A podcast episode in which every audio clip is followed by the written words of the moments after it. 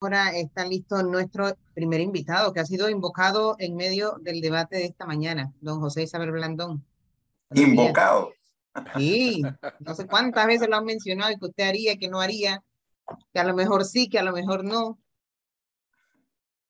Don José no, estaba escuchando, así que estoy ahora curioso. Bienvenido. Gracias. Buenos días. Óigame, eh, tal y como era de esperar, ¿no? Ya en el mes de julio el panorama político comienza a aclararse de fin de semana en fin de semana.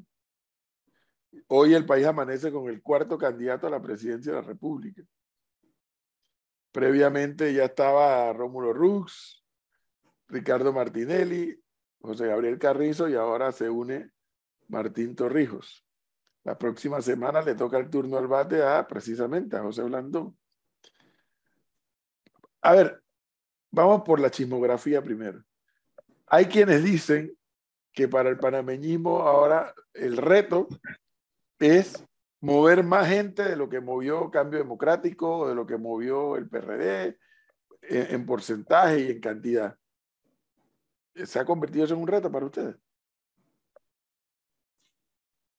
Bueno, mira, nosotros sí creemos que es importante, eh, por un tema simbólico más que, que, un requisito o un reto, que más de 90 mil panameñistas salgan a votar el próximo 23 de julio. Es un mensaje de fuerza, de capacidad de movilización, de organización que el partido puede dar, un mensaje que creemos importante en esta coyuntura en la que pronto empezarán de verdad ya las negociaciones de posibles alianzas.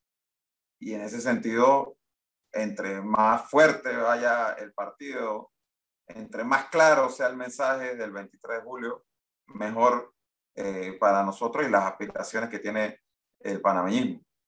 Aunque en realidad para ser candidato bastan 300 y pico votos, como se demostró ayer.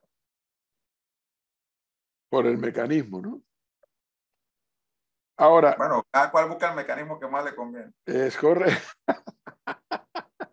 Eso es correcto. Ahora,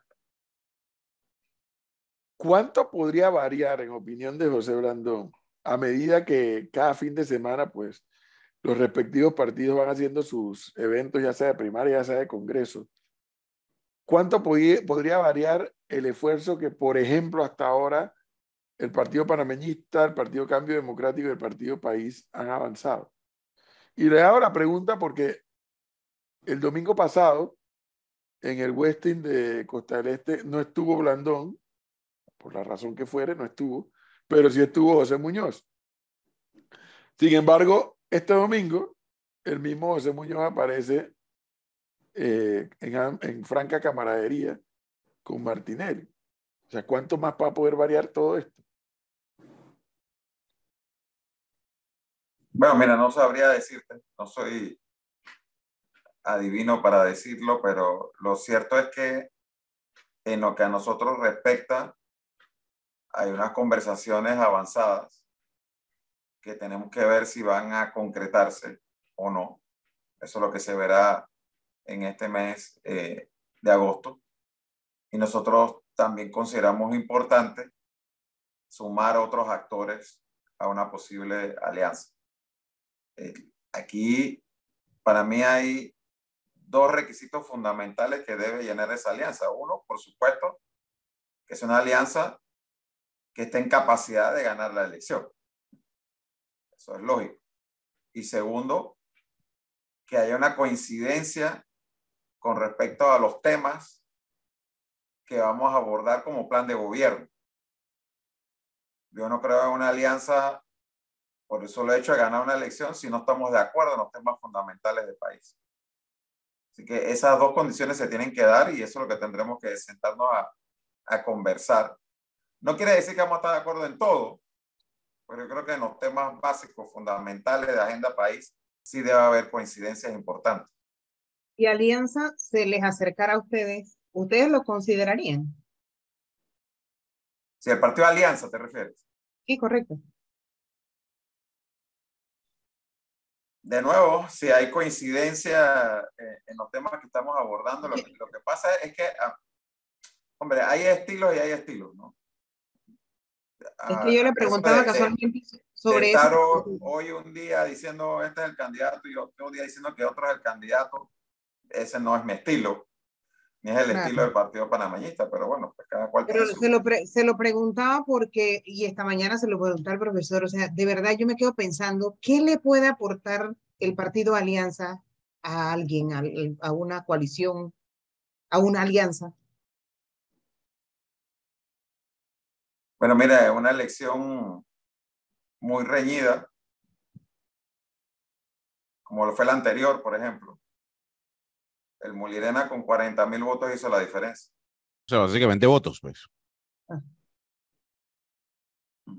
Básicamente no, votos. Pues, en una elección necesita votos, a menos que tú. Y la, pero la figura como tal de quien encabeza ese partido no le preocupa. Por ejemplo, claro, pero, a menos que haya un mecanismo. No, pero, pero, pero discúlpeme, pero entonces, entonces ustedes están de acuerdo en que se necesitan los votos a, a, a, cualquier peso, ¿no? Exacto. No, o sea, esto no fue lo que dije. Yo dije expresamente que tiene que haber coincidencia en la agenda. Pues si fuera por eso, como lo dije el otro día, en las encuestas que tiene más votos en Martinelli, estaría conversando de alianza con Martinelli. Don José Blandón, para, para como, como, candidato, eh, como precandidato a la presidencia del Partido Panamanista y que el domingo, tras la elección primaria, se va a convertir en candidato, eh, ¿pesa igual llegar a una mesa de negociación con, el cambio democrático o con otros partidos con un 36% de participación, que es lo que pronostica el Partido Panamanista, que con un porcentaje mayor del 50%? Es que mira, eso de los porcentajes de participación le han querido dar importancia los medios en realidad, porque hay más porcentaje de participación entre más competencia hay. ¿No? En el panameñismo, cuando ha habido competencia, participa la mitad. Cuando no la ha habido, participa menos del 40%. Y eso tiene una explicación lógica. Eso no tiene nada que ver con capacidad de movilización o no, simplemente con, el incentivo a participar crece cuando hay competencia. El, el tema para nosotros es que si el partido sin competencia para la presidencia moviliza 90 mil personas o más el 23 de julio, sería como candidato presidencial a nivel individual de los de la oposición el que más votos tendría en su primaria. Los 300 y pico de Martín, los 50 y pico mil de Martinelli, los 70 y pico mil de Rómulo y digamos que 80 y pico mil, 90 mil nuestros. Como es un mensaje para nosotros. Aquí le pregunto a un oyente, Ser Blandón, ¿cuál sería su posición si, por ejemplo, un RM le tirara el puente al partido panameñista? Nosotros ya vivimos la experiencia de una alianza con Ricardo Martinelli en la cabeza. Que por lo menos este que está aquí no quiere volver a repetir esa experiencia. Muy bien. Hay una, hay un nuevo factor, profesor, y, escúcheme, hay un nuevo factor dentro de la negociación, dentro del escenario, doctor Blandón, que, que nos mencionaba Rómulo Rux la semana pasada. Y tiene que ver con el visto bueno que le dio él a Génesis Arjona como posible candidata a la alcaldía por el Partido Cambio Democrático.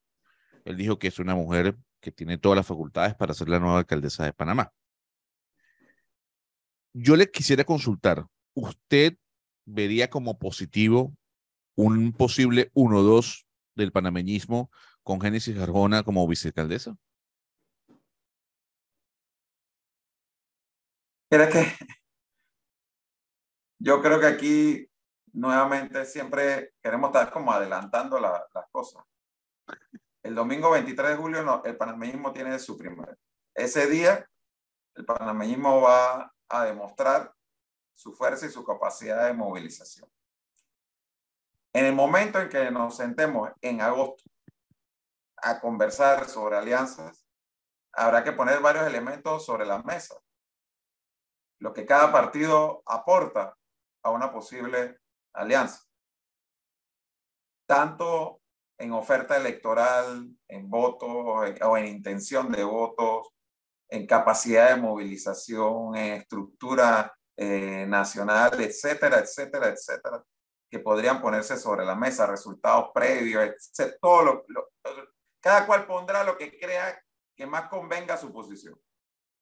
Y ahí nos sentaremos a ver. Ahora mismo todo el mundo va a decir, yo quiero ir de presidente, yo jamás me voy a bajar.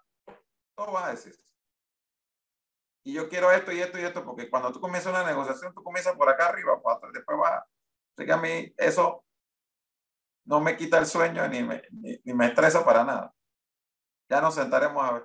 Que conste que a estos estudiantes se lo he explicado varias veces, Brandon, pero no quieren entender. Está bien. Está en el juego, en el salón de clase. Óigame. Yo le decía a los oyentes más temprano, para hablar de temas muy, muy específicos que sí son los que van, vienen por delante después de este proceso de julio. Yo le decía a los oyentes hace un momento que yo conozco de la habilidad y de la inteligencia de José Blandón porque lo he visto y nos tocó trabajar juntos en la asamblea en un quinquenio y pude observar a Blandón actuando y conociendo aún más las capacidades que tiene eh, José Blandón. Y esa inteligencia y esas capacidades lo lleva a Blandón también hoy dirigiendo eh, el Partido Panameñista, porque también lo he analizado en las entrevistas que nos ha concedido, veo también a un José Blandón más, más aterrizado, más encarando la realidad política que tiene por delante. Esa realidad política, en mi opinión, y quisiera escuchar la reacción del propio José Blandón, lo lleva a él a dos escenarios probables. Uno, el ideal, el ideal para José Blandón y para el Partido Panameñista, que en las negociaciones de alianza el Partido Panameñista encabece esa alianza. Para el Partido Panameñista eso es lo ideal. Y para José Blandón, lo más ideal aún es que sea él el que le encabece. El presidente del partido parece que por lo que observamos, lo que estamos desde afuera, ha logrado cohesionar el partido a pesar de, de las distintas tendencias y demás. Eh, y está llevando al partido, pareciera, para, hacia el 2024, con una estructura importante para producir un resultado. Pero así que digo, el escenario ideal para, para el panameñismo, encabezar la alianza, y para José Blandón, que sea él el candidato. Eso es lo ideal.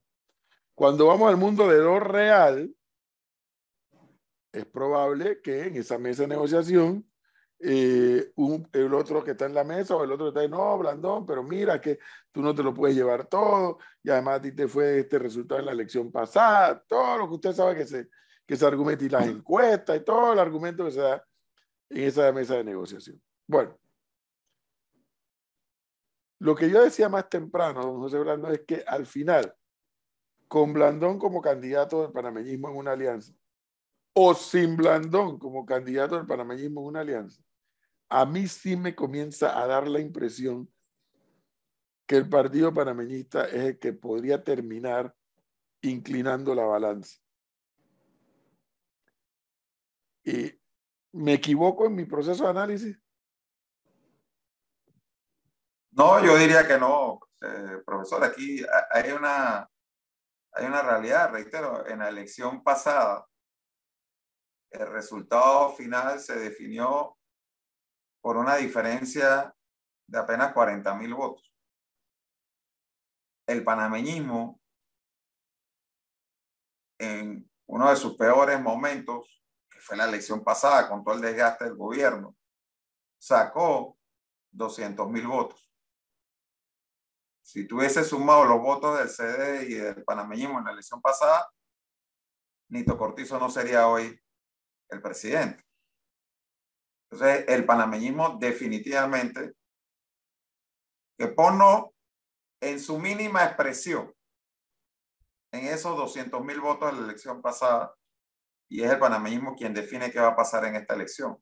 Sin embargo, en la elección pasada, el panameñismo sacó 200 mil votos para presidente, pero en las elecciones para diputado, alcalde y representante, sacó entre 300 a 350 mil votos. Cerca del 18% de los votos sacó en las otras votaciones. Hoy en día tiene una membresía de 250 mil miembros. Para nosotros es importante también lograr que más de 90 mil voten el día domingo 23 de julio, porque también te manda un mensaje que si en una interna sin competencia votan de 90 a 100 mil personas en una elección general, de lo menos que vamos a empezar es de 200 mil personas. Entonces, eso es determinante en la próxima elección, lo que el panameñismo representa. Sin, sin, hablando específicamente de votos, sin hablar de los candidatos y demás.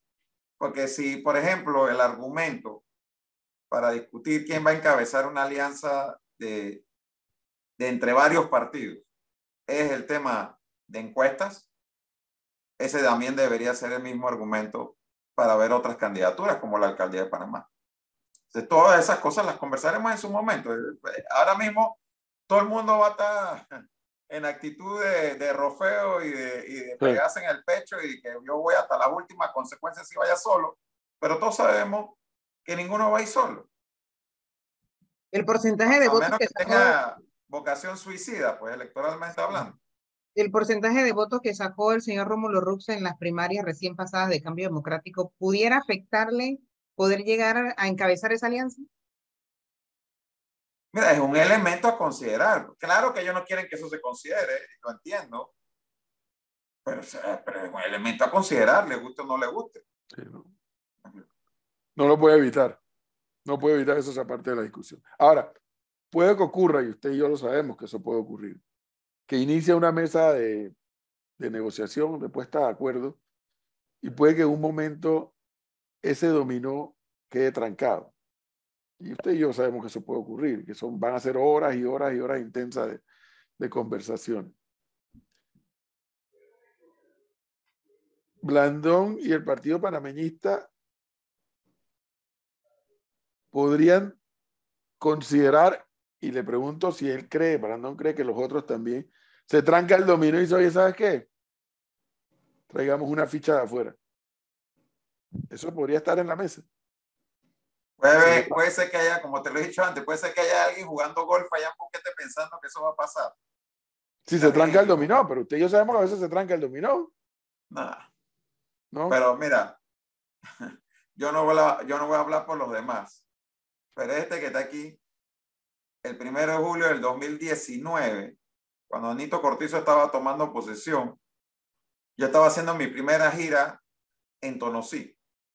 Reunió con el alcalde y los representantes panameñistas de Tonosí, que estaban por tomar posesión al día siguiente. Y empezando el proceso de recolección de firmas para la convocatoria a una convención nacional extraordinaria. Y no he parado en cuatro años. Para que venga alguien que ha estado haciendo no sé qué y pensar que lo vamos a llamar de repente para que él sea el candidato presidencial. Esos son sueños de, de la oligarquía criolla. Es obvio. O sea, es que hay gente que cree que porque tiene un apellido nació presidencial. Claro. Ahora, doctor Blandón, yo le hago oye, una consulta. Está malo, oye, está malo. Está, malo.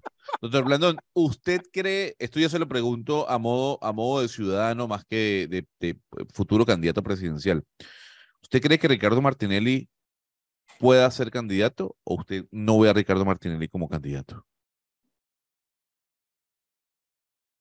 Yo le he dicho otras veces, los tiempos complican bastante que sea inhabilitado antes de la elección. Aunque han surgido opiniones de que ahora con el caso de New Business, ese caso sí dan los tiempos, si se aceleran bastante los procesos.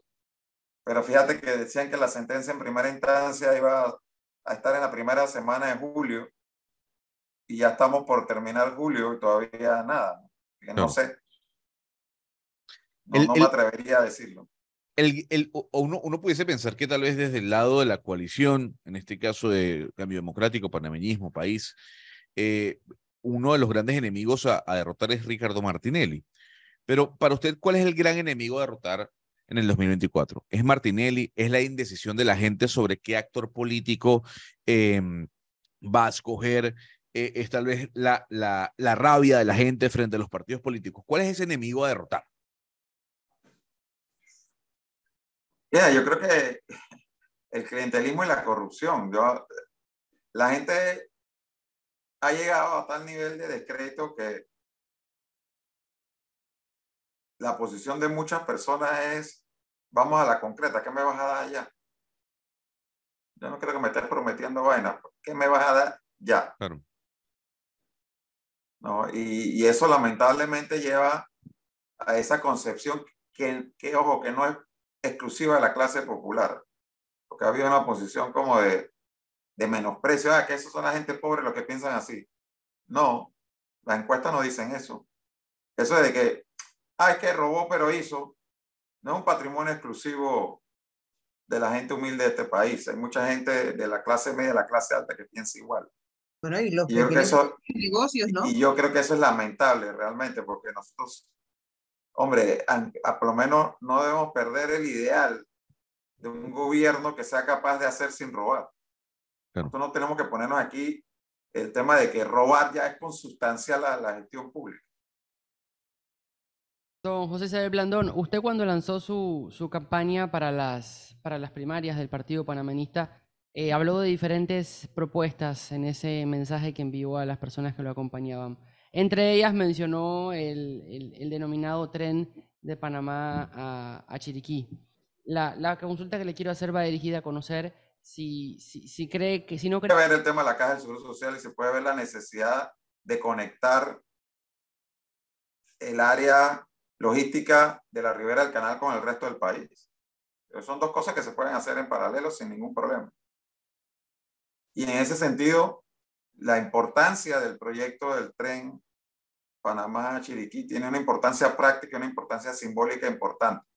Este país, Panamá, es un país donde casi el 85% del Producto Interno Bruto se genera en la ribera del canal. Y el resto del país apenas y representa el 15% del Producto Interno Bruto. Eso es una de las causas principales de que este sea uno de los países más desiguales del mundo.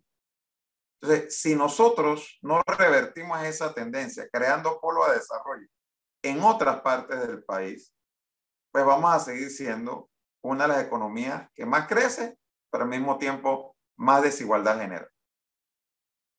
Para romper ese ciclo de desigualdad, tú tienes que generar las posibilidades de desarrollo en otras partes del país y la mejor forma de generar esas posibilidades de desarrollo es a través de vías de comunicación. De vías de comunicación que sean expeditas, cómodas y una de esas vías es, sin lugar a dudas, la creación del tren. Yo veo mucha gente cuestionando el costo del tren, pero el costo del tren que une varias provincias del interior no es superior al costo de las dos líneas del metro que ya existen en la ciudad de Panamá. Entonces, ¿por qué si valió la pena la inversión en metro en la ciudad de Panamá, pero no vale la pena ni se justifica la inversión en un tren para unir el resto del interior de la República? A mí no me encuentra sentido ese argumento. yo sí creo que eso es fundamental ponerlo sobre la mesa. A mí me hace gracia haber escuchado, por ejemplo, el discurso del expresidente Torrijos ayer decir eh, que él no iba a estar haciendo promesas y se la ha pasado haciendo promesas, pero hablar específicamente del tren y del metro, y yo le entiendo, porque en su gobierno lo que él prometió hacer fue el Transmilenio. Y lo único que quedó del Transmilenio en el gobierno del presidente de Torrijos fue la placa del 2009 que decía Transmilenio más nada. Ni siquiera una ruta de bus se quedó. Oiga, hablemos de Juan Carlos Varela, que recién fue ingresado en la lista de inelegibles por corrupción para entrar a los Estados Unidos. El profe más temprano decía, pero eso que le quitaron la visa, al final eso qué, cómo afecta al país, no, no, no, ni siquiera a los que quieran ser candidatos. Pero en el caso del Partido Panameñista, ¿le afecta en algo? Bueno, yo creo que definitivamente que es un golpe a la imagen del expresidente Varela, es un golpe a la imagen del partido, sí, porque fue el presidente del partido, y un golpe a la imagen del país, porque fue presidente de la República. Yo, yo no creo en, en subestimar el efecto de esto. Definitivamente, eh, que tampoco es que lo que ocurrió es un tema que va, a mi juicio, a afectar electoralmente al partido panameñista, porque al fin y al cabo a quien le quitaron la visa fue a él y a quien le corresponde dar las explicaciones del caso es a él. Yo no sé qué tanto tienen que ver eh, los procesos y específicamente el caso de Brecha acá en Panamá con eso de la visa y qué tanto tiene que ver la decisión política que se tomó en su gobierno de establecer relaciones diplomáticas con China. Habrá que analizarlo y habrá que, sacar conclusiones al respecto de eso y le tocará, me imagino, más que nada a él hacer como quien dice sus descargos. Lo que sí creo es lo mismo que dije cuando ocurrió la inclusión de Martinelli en la lista. Nadie que esté incluido en la lista y que sea candidato a la presidencia de la República puede garantizarle al país que va a, traer desarrollo económico y crecimiento, porque nuestro principal socio comercial es Estados Unidos. De frente a esa realidad, la inclusión en una lista de corruptos afecta totalmente la capacidad de diálogo y de negociación de un posible gobernante con el gobierno de los Estados Unidos. Eso no nos podemos llamar engaño. Pero el Varela no es candidato ahora mismo. pero el tema, sí. Pero el tema, yéndome por la pregunta de Flor, don José Blandón, sospecho que políticamente a lo interno del panameñismo, no, no voy a decir, porque no creo que sea así, que Blandón eh, se alegre por lo ocurrido. No lo creo porque no, no, no veo esa personalidad de Blandón. Pero políticamente hablando, eh, queda Blandón un poco más suelto porque, a ver, en el panameñismo, como un partido grande, se mueven varias corrientes, varias tendencias. Y con esto que le ocurrió a Varela, pues yo creo que si hay alguna tendencia varelista, pues de alguna manera, no sé, queda un poco más neutralizada, no sé. Se me bueno, por eso en realidad no me alegro ni por la inclusión de la lista en la lista de Juan Carlos, ni tampoco por la de Martinelli, porque al final lo que, ni por la del Toro, valga, valga decirlo. O sea, al final, eh, que haya tres expresidentes de Panamá, incluidos en una lista eh, por supuestos actos de corrupción y que se le haya quitado eh, la visa, no habla bien de nuestro país y nos hace daño como, como, como país, a la marca país. Entonces, sí, definitivamente que lo que debe incitar esto a una reflexión en Panamá sobre la administración de justicia panameña. Nosotros tenemos que hacer algo porque no tengan que venirnos de afuera a señalar a prominentes políticos del país, sino que si tienen alguna responsabilidad, que sea la justicia panameña la que se las exija y los condene si es el caso. Pero como lo dije en el caso eh, del expresidente Martinelli, que sus hijos se hayan declarado confesos en Estados Unidos, que Estados Unidos lo ponga en una lista de corruptos y acá no haya ni siquiera un proceso terminado por los casos de corrupción y que Odebrecht, ese proceso ya lleve cerca de siete años sin siquiera resolverse en primera instancia, habla mal de nosotros. habla más mal de nosotros Así es. que la inclusión en las listas. Y, los Varela ni siquiera se ha investigado sobre nada de lo que apareció allí. Y es una realidad, o sea, eso fue real. El tema, el tema Flor de los Varela No es lo mismo.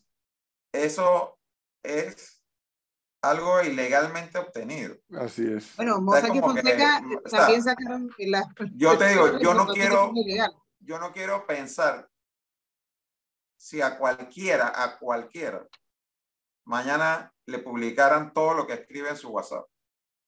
Pasó. Lo que saldría ahí. No, Dios guarde. Con lo que yo le acabo de mandar, Dios guarde que me lo lean. De Mossack y Fonseca también fue ilegal, o sea, se robaron toda la información. Pero no fue aquí en Panamá. Pública, la investigaron. No fue en Panamá. No fue en Panamá. No fue en Panamá. No fue en Panamá. Pero no fue en Panamá. A ver, doctor Blandón, yo, yo tengo una, una consulta con respecto a la posición del panameñismo con, con, sobre el tema de los, de los subsidios. Aquí, aquí me caen encima cuando yo digo que para mí es una locura el monto que mencionaba el gobierno nacional, además como una proeza, ¿no? 2.500 millones de dólares al año, o sea, 5.000 millones de dólares en dos años en subsidio.